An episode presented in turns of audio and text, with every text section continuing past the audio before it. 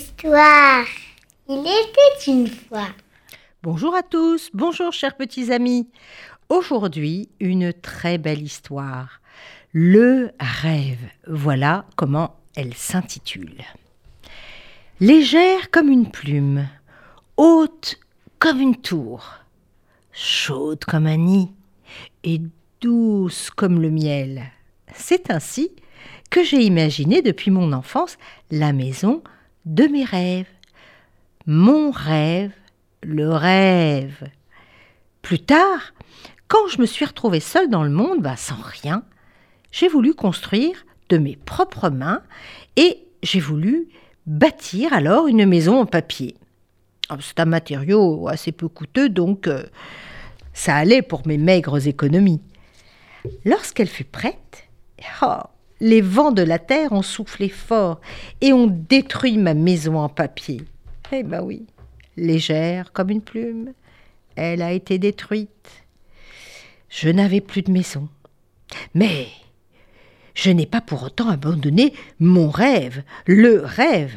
J'ai bâti alors une maison au bord de la mer, avec le sable de la plage, un matériau bien peu coûteux celui-là.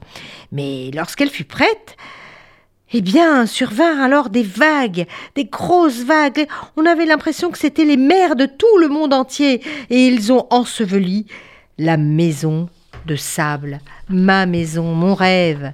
Et oui, et pourtant elle était haute comme une tour. Ah, j'ai voulu tout lâcher. Mais j'avais besoin d'une maison. Et surtout, surtout, je ne voulais pas abandonner mon rêve, le rêve, le rêve de ma vie. Alors, alors j'ai voulu bâtir une maison en bois. Bon, pas trop coûteux, ça allait encore. J'ai coupé le bois de mes propres mains, oui, elle était magnifique, cachée par le feuillage, splendide, et lorsqu'elle fut bâtie, enfin, ah, tous les feux du ciel se sont abattus sur elle. Ils ont brûlé ma maison en bois, en feu, chaude comme un nid, mais brûlée, complètement brûlée.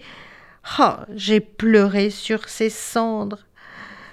J'ai pleuré comme on pleure sur un ami que l'on perd. Mais je n'ai point abandonné mon rêve, le rêve, ma maison. Et j'ai encore voulu construire une maison, mais cette fois en sucre. Le sucre n'est pas bon marché, mais tout de même, j'ai essayé. J'avais tellement besoin d'une maison. Et surtout, surtout, je ne voulais pas abandonner mon rêve, mon rêve d'une maison.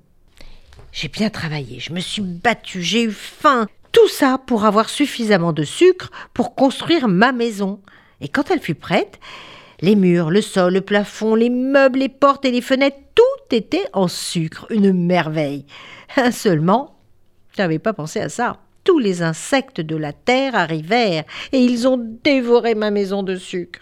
C'est une horreur. Et oui, une maison douce comme le miel.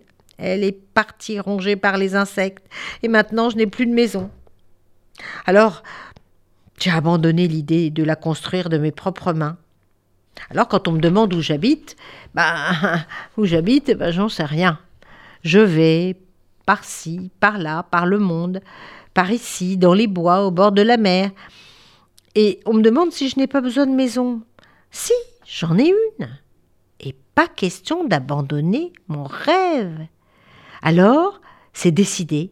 Maintenant, ma maison, elle est dans mon esprit, je l'imagine, elle est là, dans un endroit où ni le vent, ni la mer, ni le feu, ni, ni les insectes de la terre n'y arriveront jamais.